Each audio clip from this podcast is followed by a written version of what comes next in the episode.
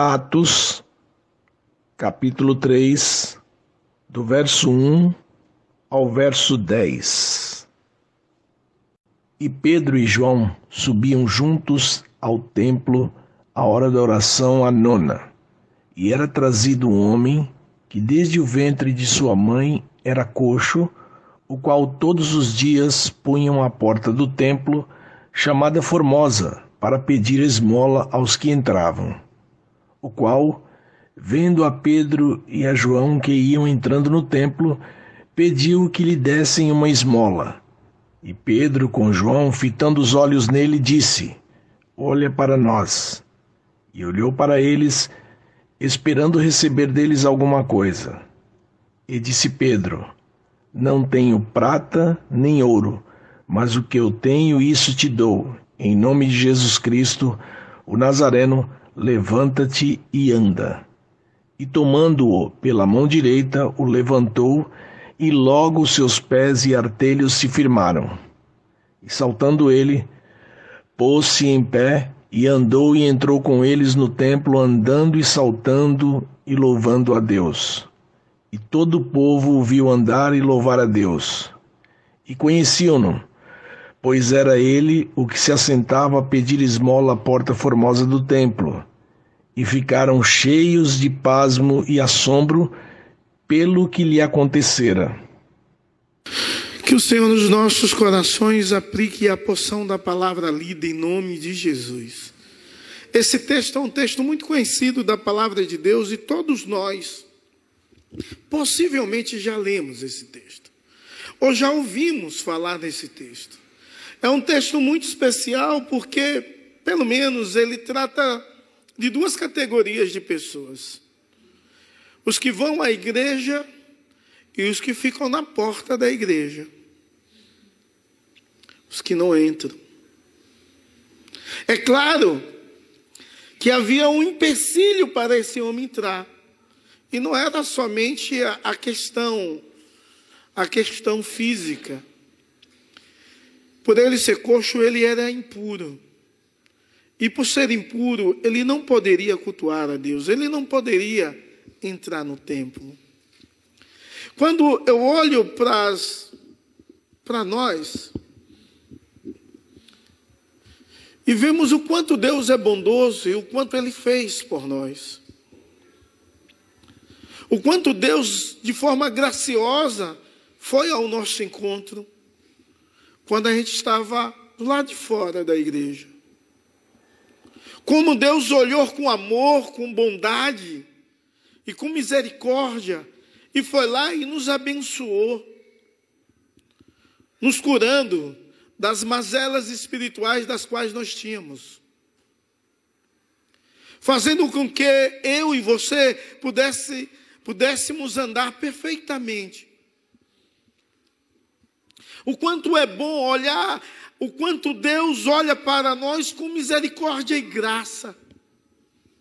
O texto que nós lemos nos conta a história de Pedro e João, dois discípulos que vai ao templo templo com o propósito de orar, porque era a oração das três horas da tarde. Então havia um propósito muito grande de orar, e de repente, quando eles vão, eles veem um homem na porta do templo, uma das portas, chamada Formosa, pedindo esmola. Talvez de forma tão mecânica, ele nem olhava para o povo, olhava e sem ao menos ver e pedia uma esmolinha. Se fosse lá no Nordeste, diz, uma esmolinha pelo amor de Deus. Lá era assim. É assim que o povo pede. Algumas vezes sentados nas feiras, em lugares de grande movimento, no sol, pedindo uma esmola pelo amor de Deus. É interessante que eles dizem: olha, não temos nem ouro e nem prata, mas o que temos, isso te dou em nome de Jesus o Nazareno. Levanta-te e anda. E aquele homem se põe de pé e salta e entra no templo louvando a Deus. E todos que veem isso ficam admirados, porque todos reconheciam aquele homem. Reconhecia que aquele homem era O homem que costumeiramente estava na porta do templo a esmorar. Eu gostaria de ministrar ao meu e ao seu coração sem parar de fazer a obra de Deus. É o que a igreja de Atos continua a fazer. O Espírito Santo, ele veio com poder e graça de forma muito especial no capítulo 2. A igreja, ela cresce de uma forma extraordinária. Aproximadamente aos 120, há um acréscimo de quase 3 mil almas. É uma igreja grande. Há muitas pessoas precisando de cuidado e aprender das verdades de Deus a respeito de Jesus, do Evangelho, de como é viver uma vida diante do Deus do impossível. Mas a igreja entende que ela deve continuar, continuar a ministrar a palavra de Deus, aonde quer que eles vão, eles têm de ministrar o poder de Deus para que Deus seja glorificado e exaltado. Talvez se fosse a igreja de hoje e tivesse um acréscimo de quase 3 mil almas, nós reuniríamos o conselho, e não é errado isso, mas iríamos perguntar o que iremos fazer com tanta gente, como é que iremos organizar esse povo e como iremos tratar dessas pessoas. E talvez, talvez, não estou dizendo que, é, que vai acontecer, talvez, se acontecer, se nós disséssemos, vamos parar um pouco de evangelizar e vamos cuidar dos de dentro, que agora são muitos. E depois nós voltamos a continuar a fazer a obra do Deus no todo. Uma vez o Jeremias Pereira pregando, ele disse que a igreja só precisa fazer duas coisas. E eu não esqueço disso: edificar e evangelizar. Que coisa boa. Edificar os de dentro e evangelizar os que estão fora. Duas coisas. E se a igreja entende isso, a igreja tem de estar o tempo todo em ação, sem parar de fazer a vontade de Deus, sem parar de fazer os princípios de Deus, de viver, os, de viver o Evangelho. Porque quantas pessoas nos nossos dias estão quebradas emocionalmente e espiritualmente. Quantas pessoas na sua, em diversas áreas da vida estão precisando de cura, de Deus, da graça, da restauração, do relacionamento com com ela e Deus e com ela e o outro. E a igreja algumas vezes não tem feito nada, nada em relação a isso. A nossa igreja, eu estava conversando esses dias em uma reunião que a igreja ela começou pós pandemia, graças a Deus, não em marcha lenta, ela começou andando bem.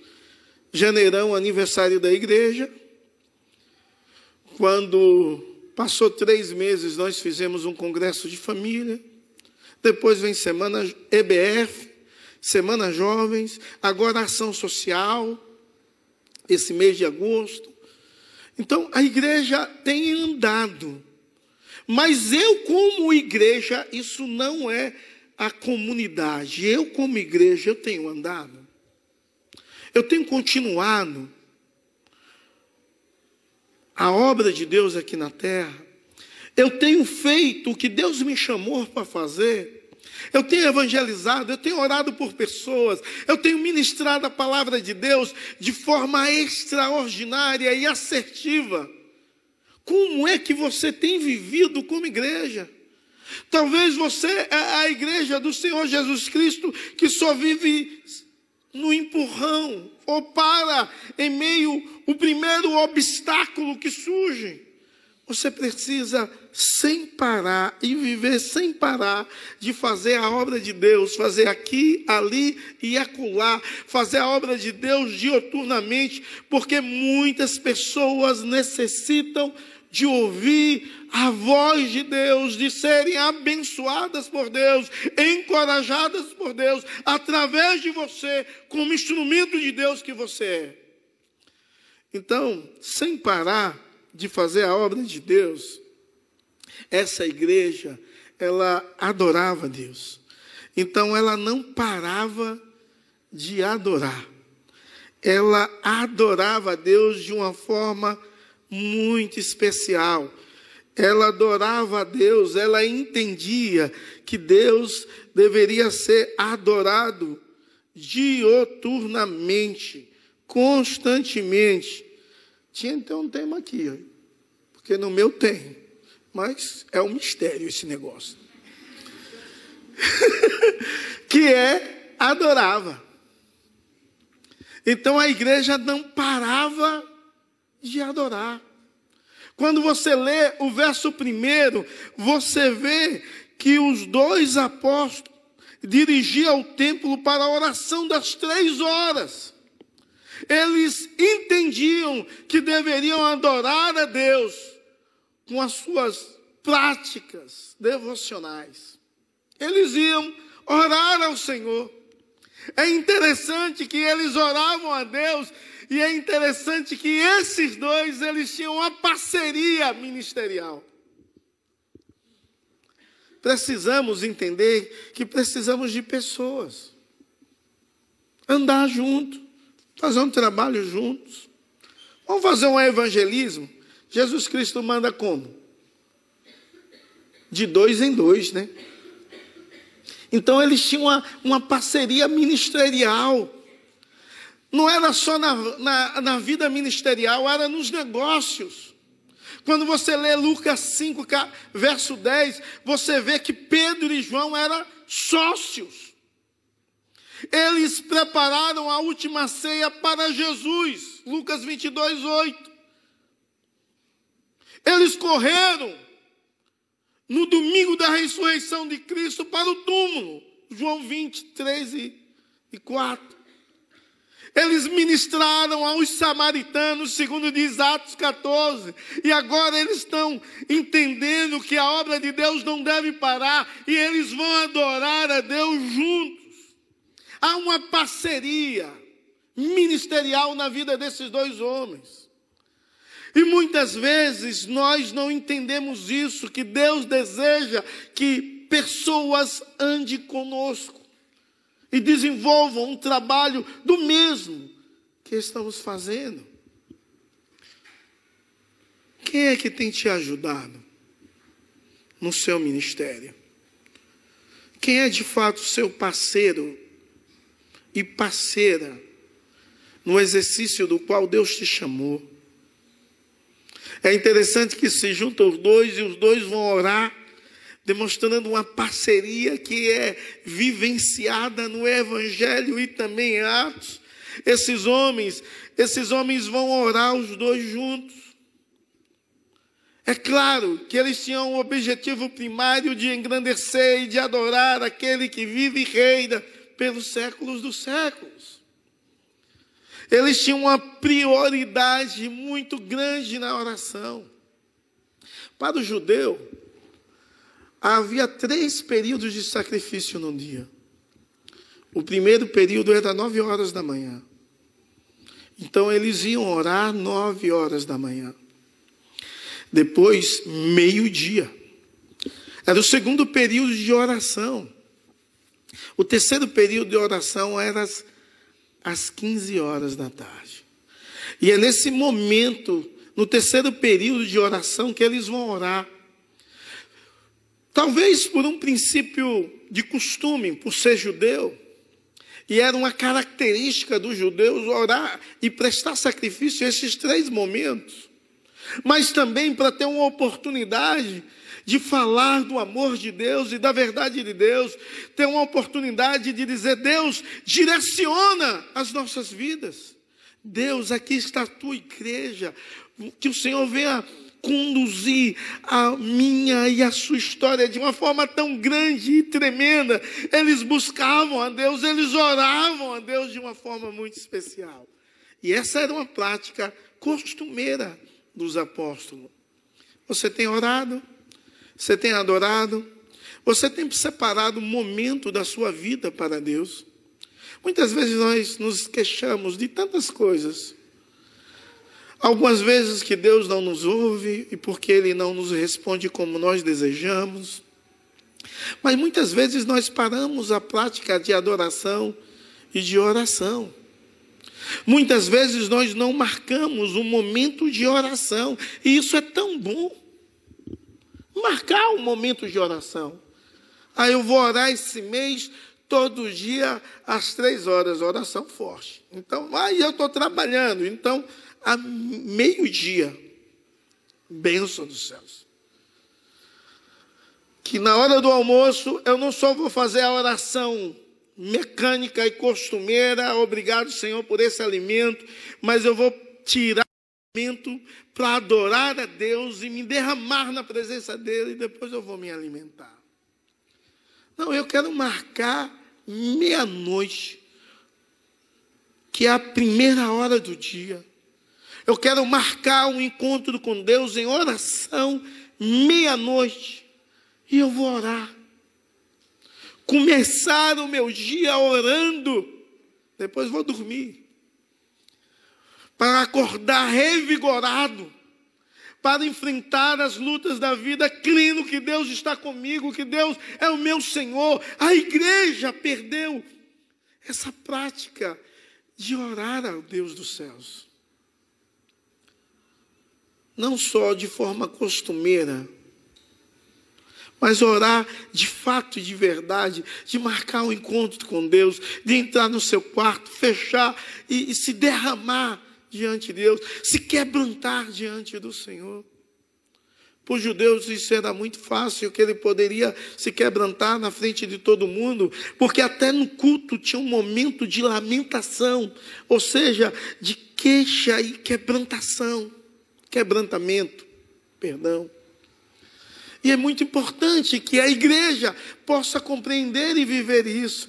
A igreja, então, ela não parava de adorar a Deus com suas orações e com sua ministração, mas a igreja também, ela ministrava a homens sem esperança. Imagine esse homem, irmãos, que alguém levava ele em uma porta chamada Formosas. Essa porta tinha esse nome, essa entrada do templo tinha esse nome, porque ela era feita de um bronze de Corinto, um bronze raro. E ela tinha alguns aspectos de ouro e prata, e ela ficava a leste do templo, e quando o sol começava a se pôr, era algo tão fantástico que essa porta iluminava, parecia algo dos céus, brilhava. Não era um som, não é uma manifestação divina. Era a beleza do artífice e da posição que ela estava. E aí ela ganha esse nome de porta formosa. E esse homem, ele ia ali pedir esmola. E ele ficava naquele lugar pedindo esmola. Quando você lê Atos 4, 22, você vê que ele tinha mais de 40 anos, então possivelmente, possivelmente, mais da metade da sua vida ele pedia esmola naquele lugar. Aquele homem estava tão perto do Deus Todo-Poderoso que se manifestava no templo, mas não, não conseguia experimentar a manifestação graciosa de Deus, não havia esperança para ele, não havia esperança para o futuro, porque ele já está há 40 anos, mais, diz o texto, em Atos 4, mais de 40 anos, coxo coxo. Nós tivemos um pastor, eu e Vilma, que de repente ele pregava e ele ficava cego na hora do culto. Puf, e ele ficava sem enxergar nada. E algumas vezes ele confessava à igreja Vamos orar, eu estou aqui sem enxergar. Mas aquele homem tinha esperança de voltar a enxergar. Isso era quando a diabetes dele dava um pico alto, exagerado, ele ficava cego. Era tão alta que cegava. E aí, ele voltava a enxergar. Já faleceu. Ele voltava a enxergar. Ele realizou, fez o nosso casamento. Mas havia esperança nele, dos momentos dos quais ele ficava cego que depois tomava uma injeção de insulina, tratava, tomava outros remédios, ele voltava a enxergar normalmente. Então havia essa esperança. Agora, é a mesma esperança de alguém que fica enfermo. A pessoa que fica enfermo, ela tem esperança de cura, se ela crê no Senhor Jesus Cristo. Agora imagine um homem que há mais de 40 anos é coxo. Ele não tem esperança nenhuma de ser curado. Ele não tem esperança nenhuma de adorar a Deus no templo, de cultuar a Deus, de prestar culto. Não há nenhuma esperança nele de mudança, de transformação, de cura, de milagre sendo operado. A única esperança na mente daquele homem é em um dia que alguém vai levar lá, ele possa ganhar muito dinheiro. Porque o judeu dava muita oferta. Sabe por quê? Principalmente na porta do templo. Porque era como uma atitude espiritual. Era como um elevo espiritual ofertar. Então, ele sabia que o judeu tinha essa prática e imaginava que havia um elevo espiritual então aquele homem estava em uma localização estratégica para poder viver através de ofertas. Mesmo sem esperança, ele estava no lugar certo, porque ia passar muita gente religiosa ali que ia dar uma moeda, possivelmente pensando: se eu ajudar, Deus vai me ajudar. Se, se eu der mais a esse homem, Deus vai ver o que eu estou fazendo, a minha atitude de liberalidade em dar. E Deus vai me dar. E as pessoas tinham essa característica de troca, de barganha com Deus. E aquele homem que esmolava compreendia a cultura da qual ele vivia. E ele estava em um lugar estratégico pedindo esmola. Vem aqui, você acha que Pedro e João não tinham visto aquele homem outras vezes, não? Você acha que Pedro e João não passou por aquele homem algumas vezes em toda a história deles? Aquele homem que basicamente tinha era um pouco mais velho do que eles. Com certeza eles viram aquele homem muitas vezes muitas vezes na história da vida deles. Possivelmente ele viu aquele homem dezenas, centenas de vezes, naquele lugar estratégico, pedindo esmola, porque sabia, sabia que iria receber algo do judeu. Esse homem que é símbolo de excluído, é símbolo de alguém que está à margem da sociedade, ele está em um lugar sabendo que ali ele seria visto, ali iriam pessoas ajudá-los por motivos diversos, mas iriam ajudá-lo. Uma outra coisa que a igreja não para, não para constantemente de ministrar, de ministrar a sua palavra mesmo em quem está em lugares estratégicos ou não. Mas aquele homem era símbolo da exclusão do poder de Deus. Ele era excluído da religiosidade. Ele era excluído de experimentar a manifestação de Deus. Aquele homem, ele trazia consigo uma expectativa limitada que ele buscava a esmola, mas nunca buscou cura, nunca buscou libertação, nunca buscou transformação, ele buscava a esmola. E quantas pessoas nos nossos dias, mesmo tendo estratégia na vida, são excluídas. Quantas pessoas nos nossos dias têm uma expectativa limitada a respeito da vida e de Deus? Quantas pessoas nos nossos dias precisam de pessoas que não só carreguem até a porta da igreja, mas que carreguem para dentro da igreja, para experimentar da graça e do poder de Deus? Mas é necessário entender que a igreja, ela não para de fazer a obra de Deus, porque a igreja cura pelo poder de Cristo. E nós precisamos manifestar constantemente o poder de Cristo. Quem tem um dom de cura, não sai curando. Vou entrar no hospital, ou um, no Antigo Testamento, ou no Novo Testamento, o cara ia, eu vou em uma cidade onde tem só leproso e vou curar todo mundo. Já viu alguma passagem assim? Não. Porque não é assim que funciona. Não é quando a pessoa quer. Não é do jeito que a pessoa quer. Por isso que Pedro e João possivelmente já viram aquele homem muitas vezes. Mas não era do jeito que eles queriam. Era como Deus queria manifestar o seu poder e graça. Uma vez lá na cidade de São Domingos, tinha uma senhora deficiente que não era, ela não era da igreja, mas de vez em quando ela ia para a igreja. E ela ficou três meses entravada, sem poder sair da cama.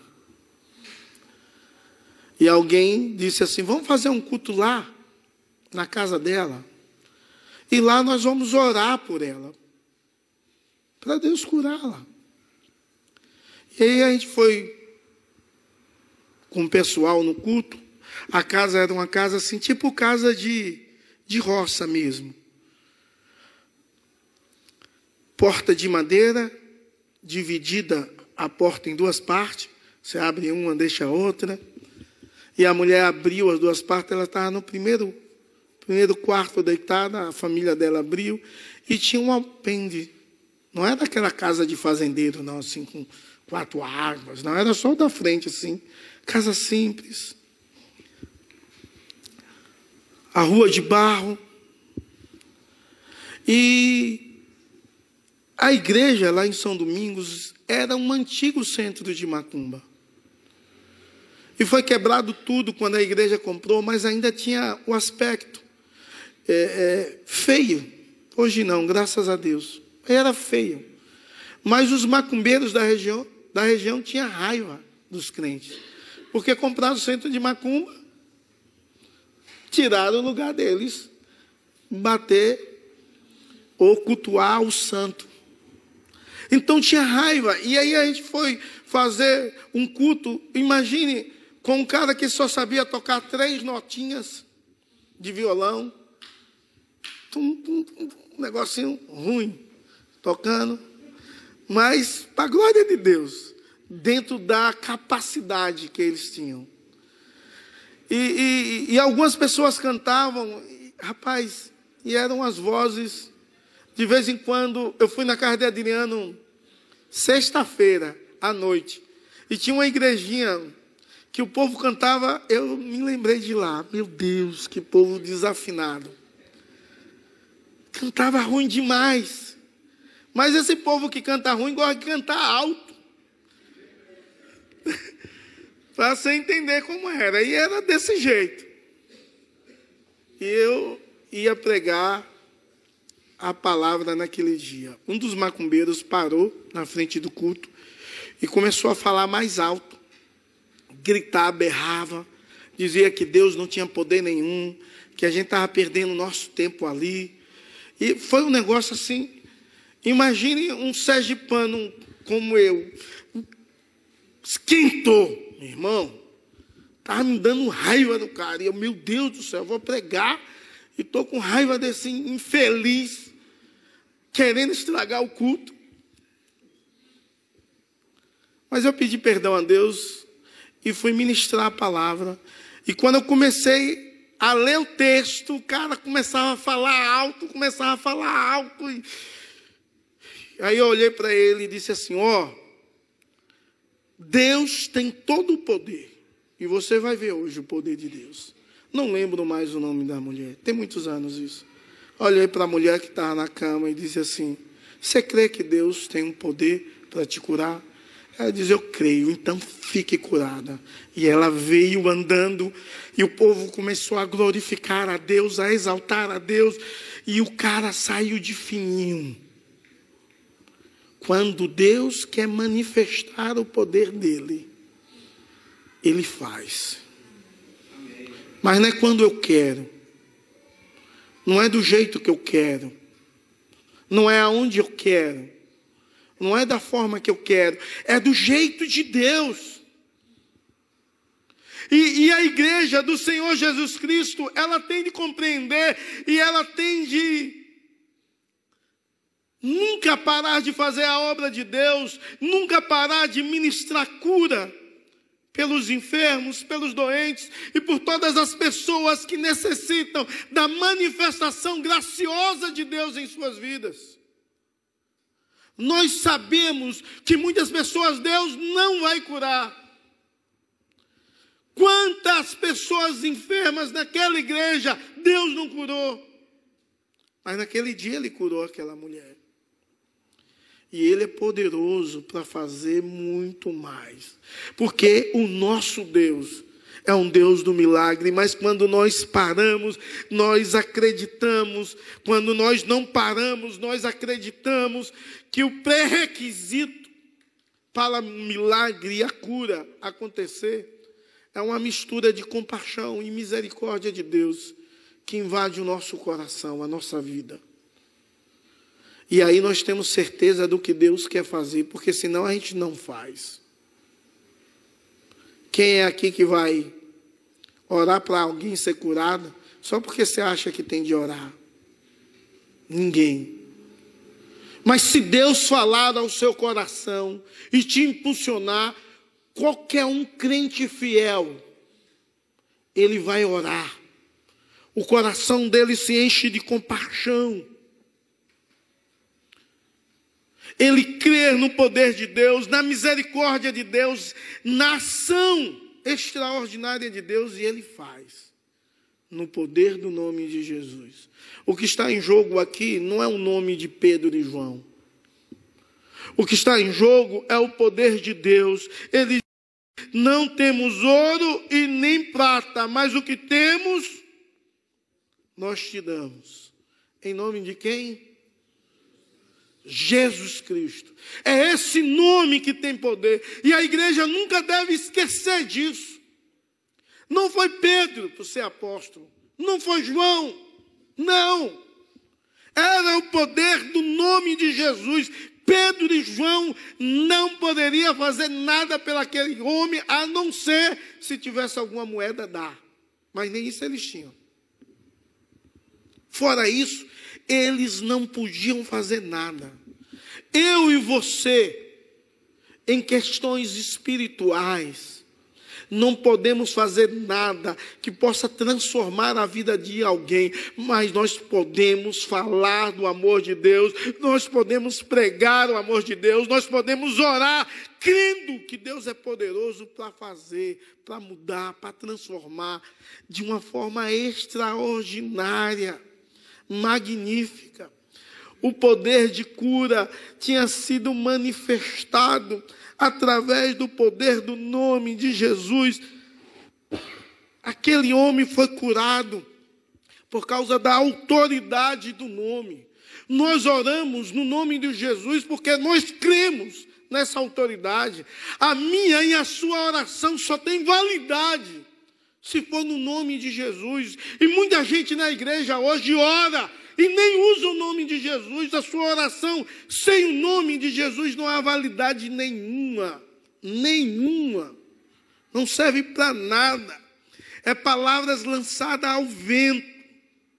Precisamos orar no nome de Jesus, porque a aplicação desse nome é a aplicação da autoridade do próprio Deus. E a cura, ela foi manifestada, foi provada de forma genuína. Alguém aqui já quebrou a perna quando adulto? Bom. Demorou a andar, irmão? Depois que tirou o gesso? Teve de operar. E andou já. No primeiro dia que tirou o gesso, já andou bem? Tudo mais. E andava, quando começou a andar, foi difícil, né? Dava para correr no primeiro dia, saltar. Esse homem aqui, o milagre genuíno é provado. Os seus pés de tornozelo se endireitaram. Possivelmente Pedro pegou na mão dele, o ajudou a levantar. Pá.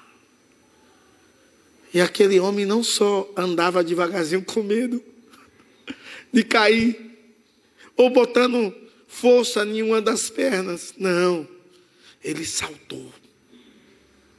E entrou saltando e louvando a Deus, pulando e louvando a Deus todas as pessoas que viram aquele homem durante anos.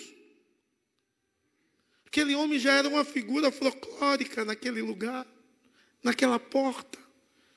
Viu o milagre de Deus sendo operado. Viu que que Deus tinha manifestado o poder e graça de uma forma tão extraordinária, de uma forma tão magnífica, porque Deus é Deus.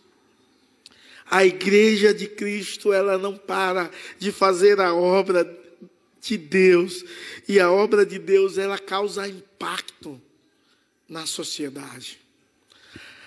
Todos que estavam ali no templo ficaram impactados admirados. O texto termina dizendo que eles ficaram admirados de ver aquilo. Aquela manifestação miraculosa, poderosa de Deus. Irmãos, aquele homem, ele não podia entrar no templo porque era imundo.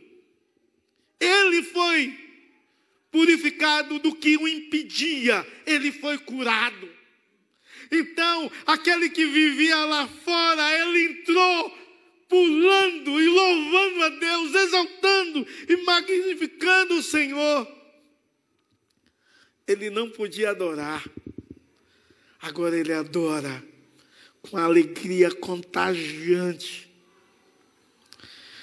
Ele não podia andar, mas ele não só anda, ele salta, ele pula. E a sociedade causa impacto. Fica impactada. A igreja dos nossos dias, ela deve continuar fazendo a obra de Deus com homens e mulheres, homens e mulheres que adoram a Deus em oração, nas suas devoções. A igreja deve, nunca deve parar de fazer a obra de Deus. A igreja precisa, em nome de Jesus e para a glória de Deus, dioturnamente, trazer esperança a homens e mulheres que não têm esperança.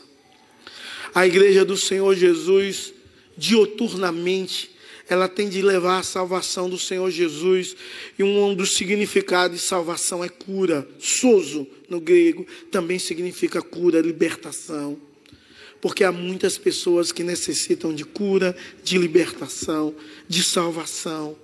A igreja do Senhor Jesus, ela deve causar um impacto na sociedade onde ela está inserida. Porque se Deus está na igreja, Deus é um Deus que causa impacto em vidas. transformações, de forma tal, onde a pessoa é um testemunho vivo e genuíno da graça e do poder de Deus. Pessoas sem esperança, dizendo: Eu tenho esperança. Pessoas sem família, dizendo: Eu tenho família. Pessoas sem esperança de cura, dizendo: Eu fui curada, eu fui curado. Pessoas com, com casamento falido, dizendo: Eu fui restaurado, a minha família é de Deus. Pessoas com filhos nas drogas, vendo seus filhos sendo restaurados, transformados. Isso causa um impacto muito grande na sociedade. Nós não pregamos o evangelho por causa disso, mas a igreja ela não para, não para de fazer a obra de Deus. E precisamos fazer. Porque se você não fala, as pedras vão clamar. E você foi chamado para fazer a obra de Deus. Eu quero terminar esse sermão com duas frases que nós iremos ler. A primeira, em uma só voz. Que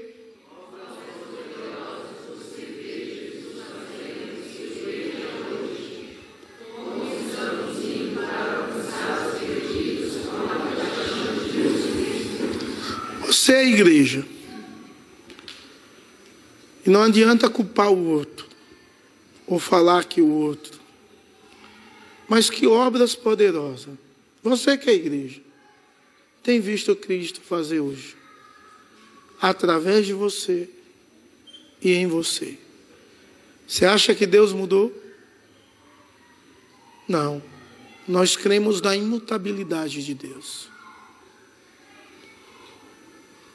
Você que não tem a mesma prática dos apóstolos. Você que não crê do mesmo modo dos apóstolos. Infelizmente. Mas como estamos indo? Em busca dos perdidos. O que você tem feito? Como você tem servido? De que maneira você tem expressado Cristo. A igreja, sem parar de fazer a obra de Deus, é uma igreja que entende que Deus é imutável, o nosso Deus é poderoso, o nosso Deus é misericordioso, o nosso Deus é um Deus de amor, o nosso Deus é um Deus fiel, o nosso Deus é um Deus que cura, é um Deus que abre portas, é um Deus que transforma a vida, é um Deus que pode salvar o pior traficante dessa cidade, é um Deus que pode transformar o homem e a mulher mais adúltera desse lugar, é um Deus que pode mudar a história de homens, de pessoas, de famílias, de comunidades inteiras. Mas o que você tem feito como igreja? Porque você não tem visto isso. E talvez a primeira coisa é porque você não se dispõe. A segunda, porque você não crê. A terceira, porque você não quer largar a sua zona de conforto. Tome cuidado. Porque a igreja de Jesus ela passa os obstáculos, dos quais impede ela servir e amar ao próximo, como Deus deseja. Que Deus te abençoe em nome de Jesus. Vamos ficar em pé?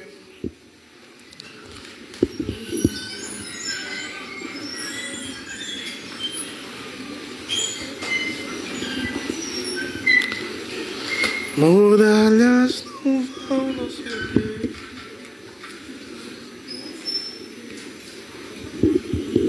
Gostei de ver você tocando baixo, viu? Deus abençoe. Que outros sejam incentivados. Eu só vi essa menina tocar violão até hoje. Ah, hoje eu... E cantar. Hoje eu vi tocando baixo. Graças a Deus. Você podia conversar com Deus. Sabe por quê? Porque talvez você não crê no poder de Deus. Você fala que crê, mas não crê. Você conhece pessoas sem esperança.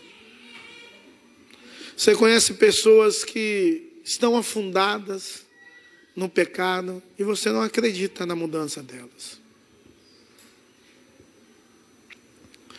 Você conhece pessoas que precisam de cura e não é quando você quer, mas quem crê que Jesus pode, pede, pede para Jesus curar.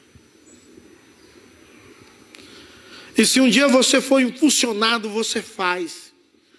Você ordena em nome de Jesus, no poder dele, sobre a autoridade dele. Deus, aqui está a tua igreja.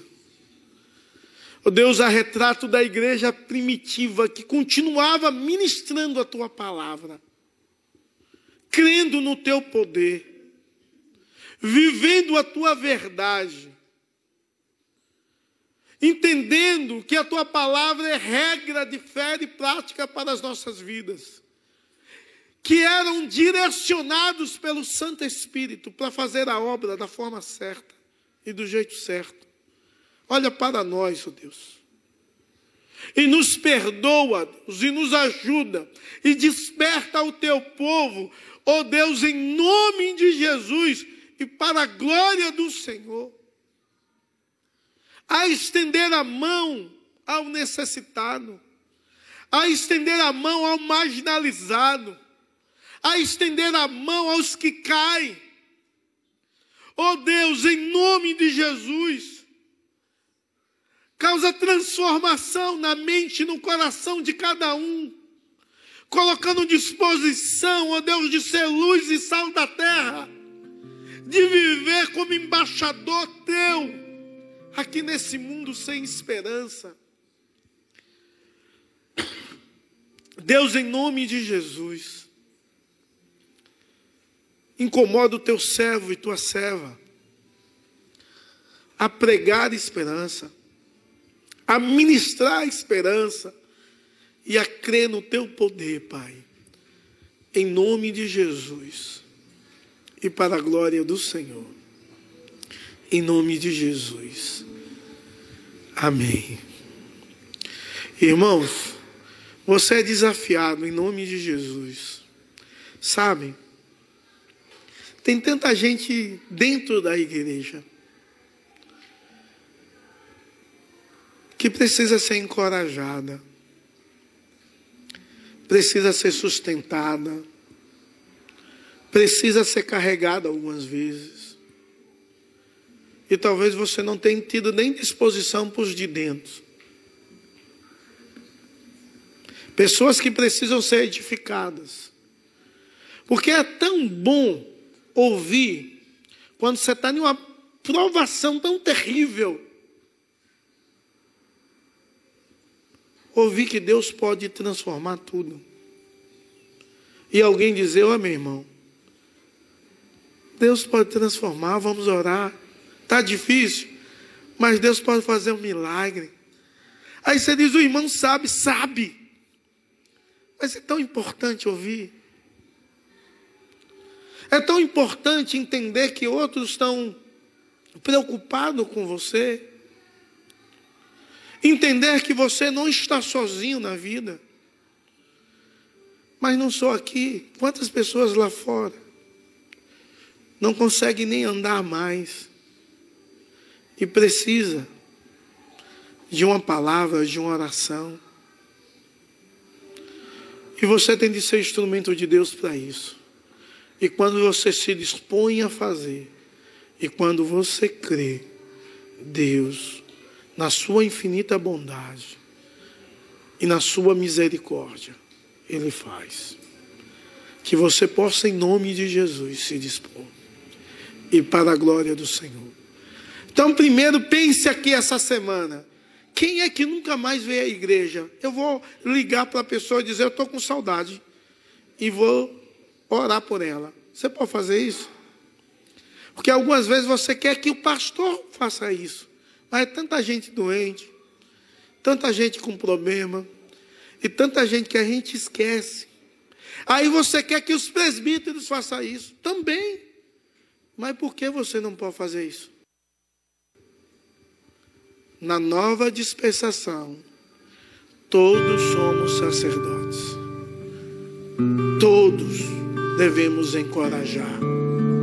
Todos devemos exortar mutuamente um ao outro. Todos devemos consolar, ajudar. E aí vai, em nome de Jesus. Receber a bênção aí de paz para o seu lar. Recebendo esse desafio e fazer glória do Senhor Jesus. Que a graça do nosso Senhor e Salvador Jesus Cristo, que o amor de Deus, o nosso eterno Pai, que a comunhão e a consolação do Divino Espírito Santo seja sobre você e sobre todo o povo de Deus espalhado sobre toda a face da terra, hoje e para todos sempre.